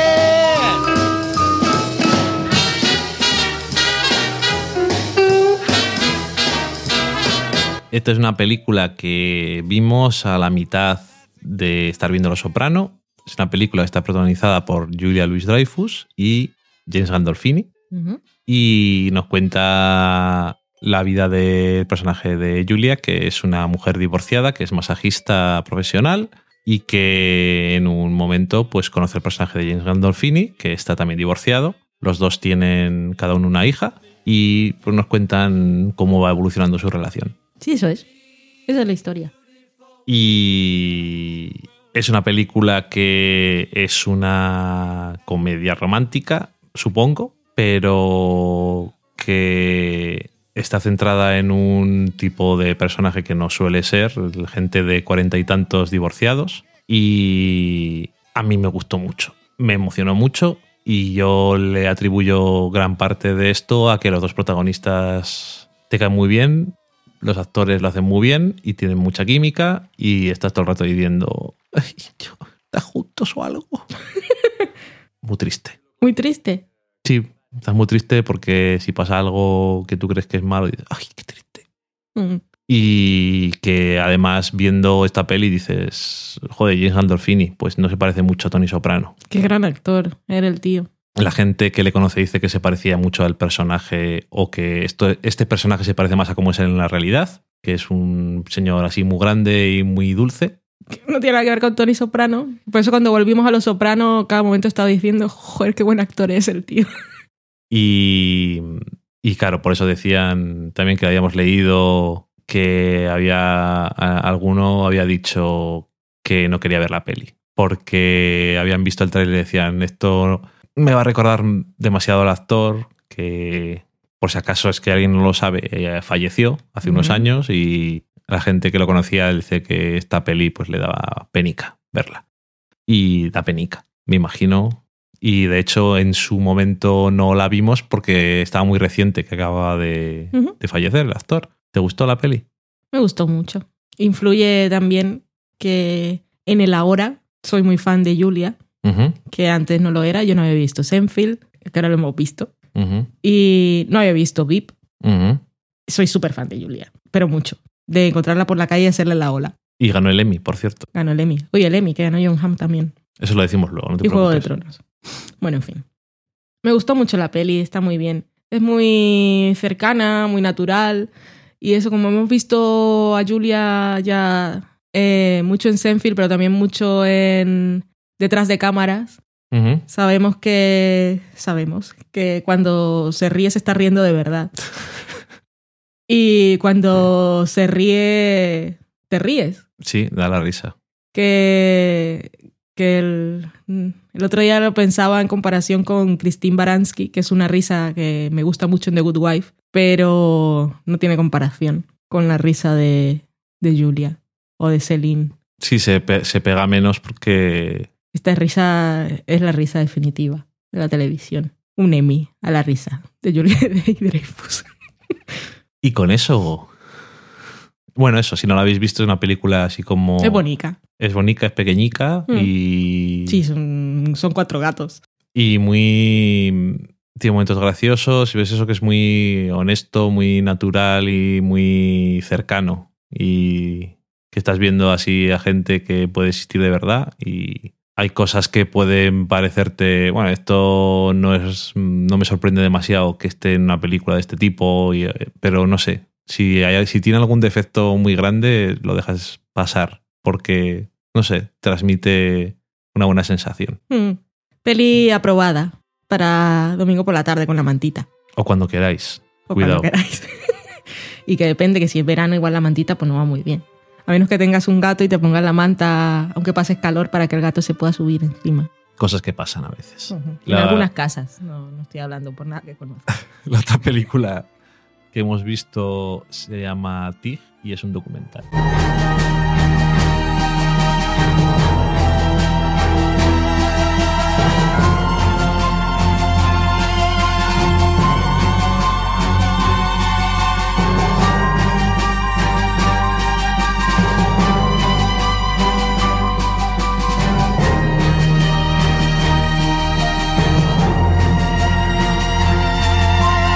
TIG. TIG, que es un documental sobre una cómica de stand-up que, digamos así un poco eufemísticamente, tuvo una mala racha. Malísima. Le, Fue encadenando varias cosas. le diagnosticaron una enfermedad, se murió su madre, rompió una relación que tenía y cuando ya se había recuperado de la enfermedad le diagnosticaron que tenía cáncer de mama. Y dijo, ¿pues ¿esto qué mierdas es? ¿Qué es eso del karma? Exactamente. ¿Qué mierdas he hecho yo? Y entonces esto nos cuenta eh, parte, y probablemente el documental exista por que después de que le dieran, no sé si al día siguiente, creo que era después de que le dieran el, el diagnóstico del cáncer que tenía, Tenía programada. tenía programada una aparición en la Comedy Store, que es uno de los locales así más míticos de stand-up en Nueva York, y la... creo que era el Comedy Store, bueno, u otro sitio. Y hizo un monólogo exorciza- exorcizando un poco los sentimientos que tenía de que le acababan de decir que tenía cáncer y lo que le había pasado en la vida, que no era nada bueno y todo muy concentrado. Y se hizo un poco así famoso porque estaba Louis C.K., que suele ir a ese sitio también a hacer monólogos, viéndolo y puso en Twitter que había visto el mejor monólogo que ha visto en su vida. Y de hecho, en este local no dejan grabar eh, Vídeo. pero pues se puede grabar audio. Así que él lo vendió en la plataforma con la que vende sus monólogos como un álbum, que es la forma clásica de vender stand-up. Y Que en Mad Men salía... Era Bob Benson. Salía alguien escuchando un álbum de algo de comedia. Me Era estoy de comedia. cosas Bob Benson estaba escuchando algo, yo creo que de autoayuda. de autoayuda. Y nadie estaba escuchando... Dios mío, ¿y qué clic he hecho aquí? Bueno, continúa. Puede ser, vamos. Eh, eso es una cosa, una tradición de siempre de los vinilos de comedia y escuchar, que es una cosa muy, muy rara, Mm. claro, hoy en día que tenemos tanto la imagen y eso. Pero, y en este Pero caso. como un podcast. Sí, y en este caso era, lo sacaron en MP3, obviamente, y de, fue un éxito absoluto. Y claro que De verdad, no como nuestro podcast. nuestro. Alguna vez hemos dicho que era un éxito nuestro podcast. No, pero como he dicho, como un podcast. Ah, vale. Un éxito de verdad, en estándares normales. Y, y entonces, bueno, pues cómo intentó redefinir su vida después de todo lo que le había pasado e incluso cómo intentaba redefinir su comedia después de que la, estaba tan asociada a eso y se hizo tan famosa de un día para otro. Y esto es una de esas cosas que un día me dijo, vale, puedes poner lo que quieras. Y digo, yo quiero ver esto. Y dijo, vale, normal que tengo móvil. Sí. ¿Y qué? Pues eso, que cuando lo pusiste, pues dije, tengo el móvil aquí, sí, lo aprieto fuertemente, tengo batería, si no tengo el cargador, perfecto. Una cosa de esa que hay en Netflix, que hay, mu- hay mucho de esto, cuando llegue Netflix ya veréis. Y pues eso, que los stand-up pues no me suelen hacer mucha gracia, mira tú qué cosas. Y solo veo los especiales de, de Louis C.K. Ujú, Porque, porque ya porque lo conozco de la serie y esas cosas. ujú. Y como el resto sé que son muy famosos, pero a veces una cosa me hace gracia. Y los stand-ups son mucho de eso de narrativa y empiezo contándote una cosa y después otra, después otra y después vuelvo a lo del principio. Ujú. Como no me interesa, pues suelo perder el hilo fácilmente. Es y para cuando- cuando... para cuando llega el punch final, pues ya no estoy. Como cuando te hablo yo. Lo mismo. Tú Exactamente. tú eres mucho de eso también, que cuando empiezas a hablar, nunca empiezas por el principio. En fin, nuestra vida íntima en el sofá a la cocina. Y eso, que lo pusiste, no, no tenía, yo no tenía ninguna referencia de, de esta mujer, no sabía quién era, no sabía que había tenido éxito, nada. Y empezó. Cuando empiezan las cosas, aunque yo no tenga interés, siempre veo el principio, así un poco. A veces un poco móvil tele, a ver qué tal. Y pues el móvil en realidad no llegué a encenderlo, porque me atrapó con lo que estaba contando. Y al final, pues me doy gracias a mí misma. gracias a mí misma, a mis padres, que he conseguido llegar hasta aquí, porque fue muy gratificante la experiencia, me, me gustó muchísimo. Es una historia muy personal, muy honesta, muy cercana, muy íntima. ujú. Muy esta señora contando su Muy vida, no solo sus tragedias.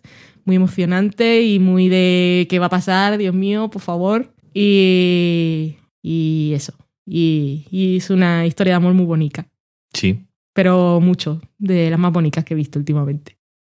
es que normalmente a lo mejor no piensas que te vas a emocionar mucho con estas historias, pero bueno, partiendo de la base de que la historia tiene los elementos, es que claro, ahí es donde está el asunto para hacer un documental. Si, el, si hay base buena para hacer las cosas, pues es más fácil, pero aparte eso, como no tiene muchos artificios, excepto cuando salen extractos del monólogo este que, le- que la hizo famosa, que como no pueden tener imágenes, pues salen fotos estáticas y las palabras un Mm. poco van apareciendo. Pues eso que te queda como una cosa muy cercana y enseguida te apetece que las cosas le salgan bien en la vida. Sí, por favor. También se ve mucho cómo ella le sirvió como terapia hablar de sus problemas, porque lo que hizo aquella noche en el stand-up pudo ser algo de tengo que salir hoy, hablar de otras tonterías no puedo porque tengo otra cosa en la cabeza, no voy a mentirle a nadie, voy a hablar de ello. Y ella no esperaba que saliera nada de allí, pero se convirtió todo así como en algo que hizo mucho ruido y después de eso cada entrevista que hacía era hablando sobre, sobre su, bueno, sus cosas personales, que no tiene que ser nada fácil, pero en su caso le sirvió como terapia, que pudo haber sido una historia totalmente diferente también. Sí, desde luego. Pero vamos, podría haber salido todo bastante mal, pero bueno, me alegro de que le saliera bien. Y, y no sé eso, que es una historia mm, bonita de ver al mismo tiempo que es un poco duro de ver, pero bueno, de cómo alguien pues puede enfrentarse a todo lo peor que te puede pasar de intentando a veces ser lo más positivo posible. o- en fin, es muy, es muy bonito Hmm. y es muy recomendable. Y además, esta es una de esas cosas que probablemente la gente no, no haya visto. No, es que yo sí veo la carátula en Netflix y me veo todo el catálogo de Netflix, seguramente no habría hecho clic nunca porque, porque no me suena el personaje y porque le digo, "Ah, no sé, Mm, no, no te atrae, no, no es la primera cosa que eliges No, para ver. no. Yo tenía curiosidad y, y me alegro de haber dicho que quería ver eso. Muy bien, muchas gracias. Y nada, dicho eso, vamos a la cocina.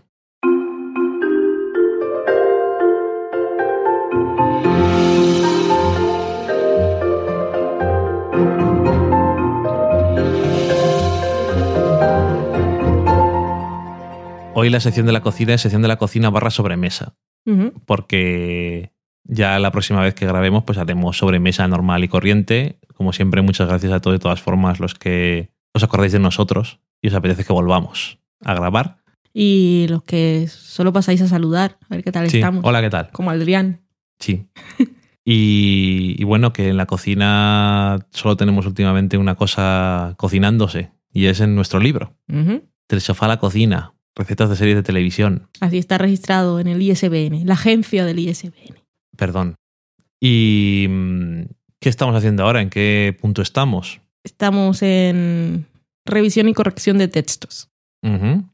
Por decirlo de alguna forma, si no nos importara demasiado el libro, podríamos haberlo sacado dentro de poco, pero queremos repasarlo bien y corregir las cosas. Y hay errores que no nos hemos dado cuenta.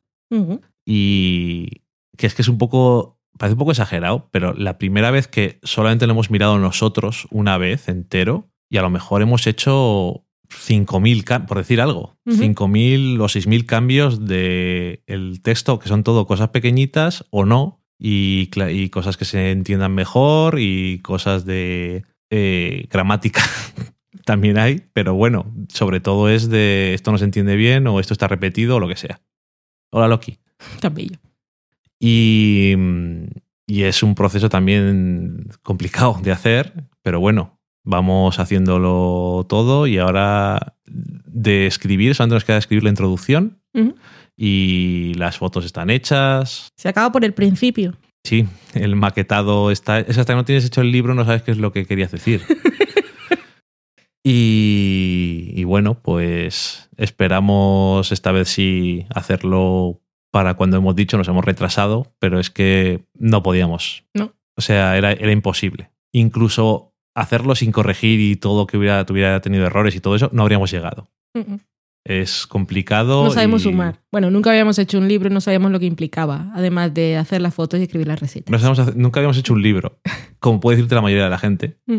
Y, y eso, que bueno, nos ha costado y tenemos ahora a gente ahí como esclavos leyéndolo para ver que nos digan a ver qué errores o qué cosas les llaman la atención para ver si les podemos también incorporar o les decimos esto es una tontería, no vamos a cambiarlo. Y también de si se entiende las preparaciones, si se entienden las referencias a las series, aunque no las hayas visto y... Porque Eso, nosotros lo entendemos todo muy bien. Claro. Pero. claro, es que directamente ya yo a lo mejor he escrito una cosa y luego la lee Valen y dice, no entiendo nada de lo que estás diciendo aquí. Y entonces, pues eh, dice, explícamelo. Y Eh, luego lo cambia y o luego. como se dice en esta casa, ¿esto qué mierdas es? Exactamente. Y luego lo volvemos a leer otra vez los dos juntos y decimos, ¿qué has hecho aquí? ¿Has cortado trozos? Otra cosa que tuvimos un que momento hacer. muy grande de... Es que claro, pensad nosotros, eh, el mes de agosto, bueno, mediados de julio y todo el mes de agosto fue, fue muy divertido y muy intenso. Aparte de que lo que se llama... A ver qué hacemos hoy para comer nunca existió, sino que teníamos que comer en todos los que preparamos. Eso es lo de menos. Pero nuestro ritmo de vida, pues, era intenso. Aparte de Sí. el trabajo aparte, que no es el libro, teníamos que hacer cada día promedio tres recetas, algunos días más. Y es hacer las recetas, hacer la, ponerla frente, el plato frente a la cámara, ver que nos sale bien, cambiar el plato, cambiar la disposición de los alimentos, hacer las fotos, hacer muchas fotos. Y al día siguiente, escribir. Escribir recetas, escribir todas las introducciones, las descripciones de las escenas, los crossovers, no sé qué. Y cada día hacíamos fotos y enviábamos material a la diseñadora. Y no sé por qué estoy diciendo todo esto. Era un ritmo de vida muy agitado porque estoy hablando de esto. Pues a veces nos confundíamos. Por ejemplo, cuando estábamos, un solo ejemplo de los grandes momentos graciosos, que estuvimos los dos revisando el texto juntos, había una cosa que es un helado, que va al congelador. ¿Y qué puso Valen en tiempo de preparación? Dos horas en el horno, Por ejemplo. por ejemplo. Y que también hemos tenido, por ejemplo, que escribir las cosas y después la diseñadora nos ha dicho, tenéis que recortarlo No me cabe. porque no cabe en la página. Así que al final es, eh, hemos metido todo lo que hemos podido en el libro. Lo que quiero decir es que, aparte de que para que os sirva para cocinar las cosas, que es obviamente una de las cosas importantes de un libro de cocina, eh, tiene mucha información y muchas cosas metidas y no hemos podido meter todo lo que hubiera- nos hubiera gustado porque no queríamos editarlo en A3. No es muy práctico. No es muy práctico. Pero Dani sufrió mucho porque tuvo que cortar unas anécdotas muy interesantes. Bueno, después de verse unos episodios de Pretty Little Liars y Horrible. conocer a, a los personajes, aunque sigue sin saber quién es Sei. Igual de eso no hablaban. Lo sabe alguien ya. Siempre, siempre hablaban de ella. Yo he quedado la sensación de que era como el malo de ese lo que hicisteis el último verano o algo así, que les hace cosas malas y no saben quién es. Pues tenía ahí unas parrafadas en curiosidades de un plato, que es de alias, por cierto, que ya lo veréis. Y cuando le dije, hay que cortar, no cabe, sufriste. Sobre todo viendo el final dije, ha perdido todo, todos los matices. Claro que una de las cosas más complicadas es haber tenido que escribir introducciones a platos y todo ese tipo de cosas de series que no has visto nunca. Entonces, a veces no solamente te vale con ver la escena, No. a veces no, no te vale solo con ver el episodio. A veces tienes que buscar información sobre qué es lo que estaba pasando en la temporada, quiénes son los personajes, porque es que si no, no tiene sentido. Y eso es bastante horrible. Bastante Y en horrible. series como bueno, Falcon Crest puede ser aún más complicado. Madre, mía. Esas cosas de el fingir que finge fingir, ese es otro nivel. Y eso era- nivel telenovela. Era para una frase. y tuve que. Bueno, lo que quiero decir es que lo, lo hemos currado bastante. Mm. Pero, oye, Y luego pone fotos de como la gente normal de, de estos tiempos, que ponemos los platos de las cosas que comemos. ujú, Bien, teníamos un antojo de fideuá, hicimos una fideuá y la gente pregunta, ¿y eso en qué serie sale? eso es. Dejadnos comer. ahora, ahora podemos comer lo que queremos. También después de acabar el libro, en ese tiempo que tuvimos que comer lo que cocinábamos para el libro, tuvimos la época que era solo de escribir y lo que hicimos mucho tiempo fue pedir comida a domicilio. Hemos tenido unos tiempos de alimentación un poco forzados. Sí. Y eso sí, cuando cocinas y no tienes que echar las cosas en el plato para presentar, da bastante gusto. Sí, lo pones y te lo comes.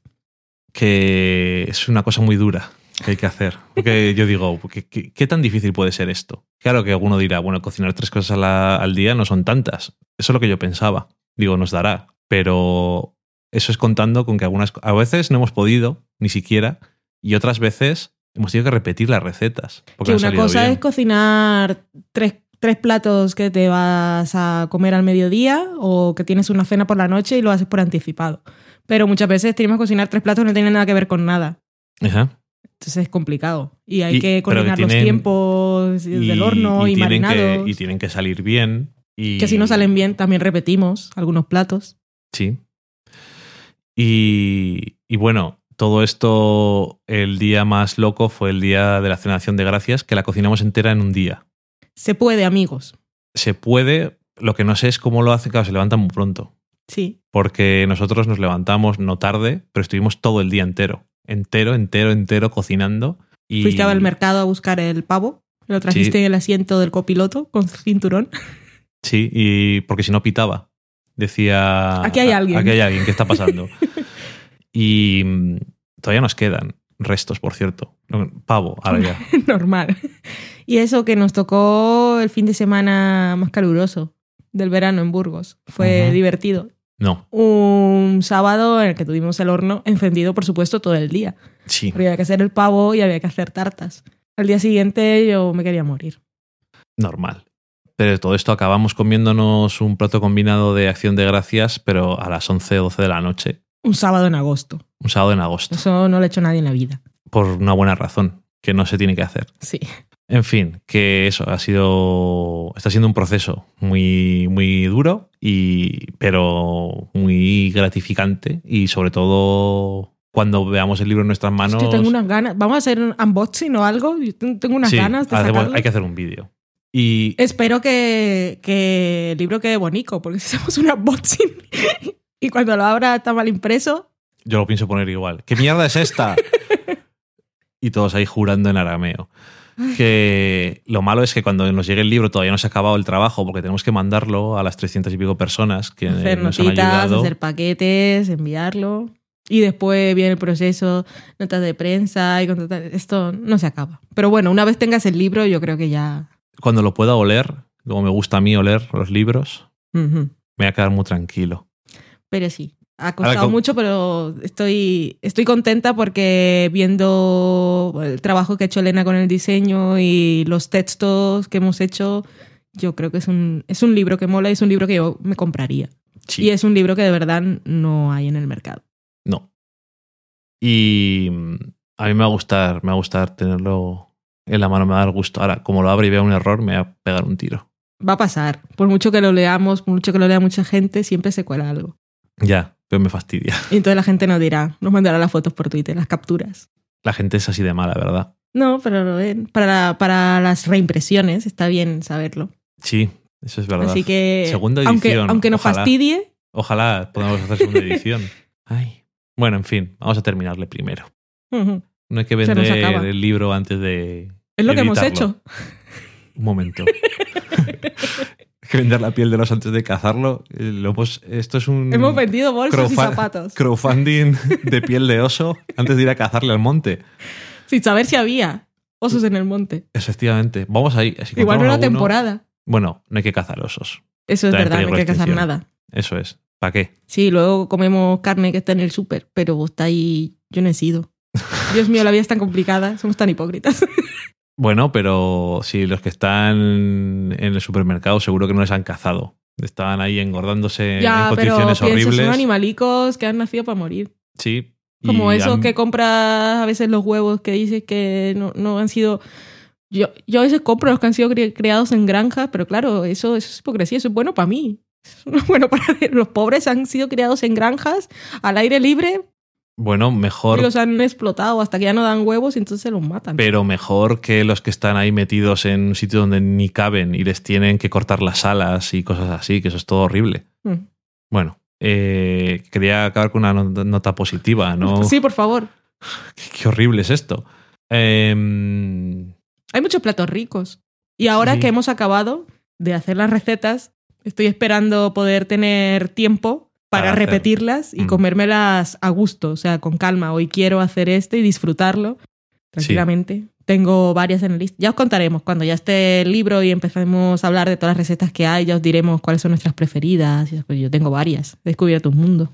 sí, hay muchas cosas. Y has seguido confirmando que la piña te sienta mal. La piña visita, mal. Y bueno, yo creo que con eso podemos dejarlo por esta semana. Debajo del mar, la piña. Le podemos dejar el podcast debajo del mar y no sabemos si la semana que viene podremos grabar o no. Si podemos cualquier día. Si, vemos o- algo de interés. Sí, a saber. Están volviendo todas las están volviendo y llegando todas las series nuevas Avisamos que, La- bueno, yo por lo menos paso de ver pilotos mierder. y He madurado. Que sepáis que la pinta las series en abierto en Estados Unidos no pintan nada bien en general, todo pinta bastante mierda. En cable hay alguna cosa por ahí que igual está bien, pero todavía falta. Vuelve de Good Wife este domingo Y de Afer. y de Affair. Y alguna otra, Sí, seguro. seguro. No lo digo porque lo había leído, se lo leía a Maitechu. Vuelve no sé qué y no sé qué, pero yo quiero que vuelva de Good Y- Wife. Y yo dije, ay, sí, yo quiero verlo todo, pero no me acuerdo. y vimos los semi el otro día. Lo vimos en directo. Fue nuestro. Nos habíamos puesto un objetivo de acabar ciertas cosas, que eran Ujú. muchas. Estuvimos. El domingo madrugamos, comimos frente al ordenador y estuvimos escribiendo hasta las 11 de la noche. Y dijimos, de premio, vamos a dormir para descansar bien y seguir trabajando mañana. No, De premio, vamos a ver los semi en directo y a beber y a comer guarradas, que no lo hemos hecho durante todos estos días, hemos comido muy bien. Y Sí. eso fue lo que hicimos. Y estuvieron. No no se me hicieron muy largos, no sé. Los Estamos premios. tan cansados y no sé. con tanta agitación que se nos hicieron los semis cortos. O sea, vosotros pensadlo así. No creo que nadie haya dicho que se le hicieron los semis cortos. La Lo- parte de los premios de relleno Madre se mía. me pasaron como en un par de cortes de anuncio. Sí. nunca me había Bueno, pasado. igual, se dieron todos a Olive Kittredge, entonces parecía que. Como lo habíamos visto, igual eso también influía. Como los, había que visto la dicen. serie y me gustaba y estaba de acuerdo. Es lo que dicen siempre que cuando premian a cosas que la gente ve les gusta más. Ahora vaya rase del HBO. Sí, En comedia VIP, en drama Juego de Tronos y en miniserie Olive. sí. Y lo de Juego de Tronos, curioso que una serie de fantasía haya ganado, que eso nunca pasa. Curioso que haya sido una temporada que no ha sido muy. Son muy esas buena. cosas que pasan en los semi. Que Eso pasa premian cuando ha pasado más veces en la historia, que ahora no me acuerdo de ninguna, Seguro. pero en los análisis siempre lo cuentan. Que hay una serie que va bien siempre y cuando la premian precisamente no es su mejor momento, pero la gente entiende que es un premio a toda la carrera. Ya, lo que pasa que, bueno, si son todos los años, podrían ser a los que es mejor en el año. Eh, John Hamm se llevó un Emmy al fin y se lo dio Tina Fey, así que Valen estaba muy momento. contenta. Yo me puse súper nerviosa cuando salió Tina Fey porque sabía el orden de los premios, pero este año precisamente no había visto los artículos que decían quiénes los iban a entregar. Por si Ujú. me, me habría puesto muy nerviosa. Porque hacía Tina Fey entregando el premio? ¿Ganó el año pasado Mejor Comedia? No, este, no, esto no son los Oscars. Los Oscars es que lo hacen así. Y bueno, eso, cuando Tina Fey me puse muy nerviosa. No me lo podía creer. Cuando salió John Hamm se me puso el corazón... El corazón palpita, pero estaba hiper palpitante. Y no tenía barba. No tenía barba, que eso está muy bien. Y subió arrastrándose al escenario. Y no le dio las gracias a Matthew Weiner. No, pero le dio las gracias a su expareja. Está muy bien. Está en un momento chungo. Pasado Sí. por rehabilitación, se acaba de separar, una relación de 7 años. Se ha quedado sin Don Draper. Ahora va a acabar con el- en una piña debajo del mar. Es que madre mía, John Hamm. Sí, Hijo mío. está como está el hombre. En fin. eh, y nada. Lo de piña debajo del mar es que va a ser la voz de un personaje de Bob Esponja. Por si alguien no lo sabe. Yo no lo sabía, que me lo dijiste tú. Sí. Paso. Pero aquí nada, a ti no te gusta porque te parecen creepy. Me parece súper creepy Bob Esponja. Criposísimo. Eso que tiene un gato, aunque sea un caracol. ¡Es un gato! Pero es como si fuera un gato, tiene caja de arena y hace, y miau. Da igual. Es Bob Esponja. Es súper chungo. es que es muy chungo. En fin, eh, muchas gracias a todos por llegar hasta aquí en un programa en el que se nos ha ido bastante de la cosa, pero todavía no estamos con la cabeza en un estado normal. Estamos en...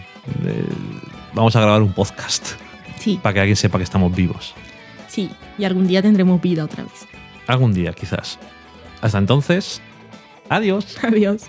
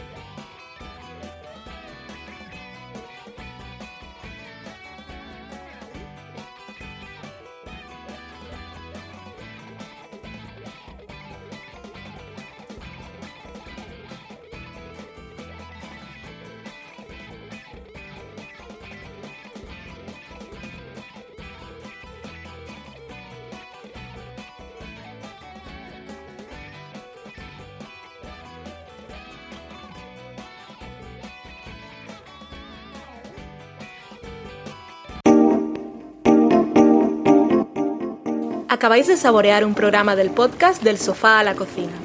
Para prepararlo hemos usado los siguientes ingredientes.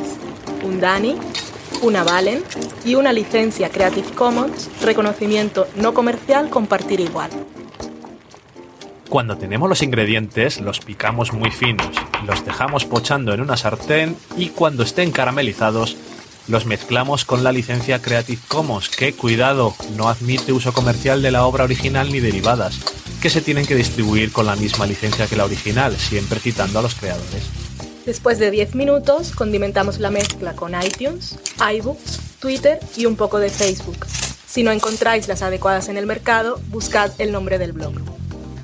A continuación, introducimos en el horno y, después de 30 minutos, lo servimos aderezado con música distribuida con licencia Creative Commons a través de Jamendo.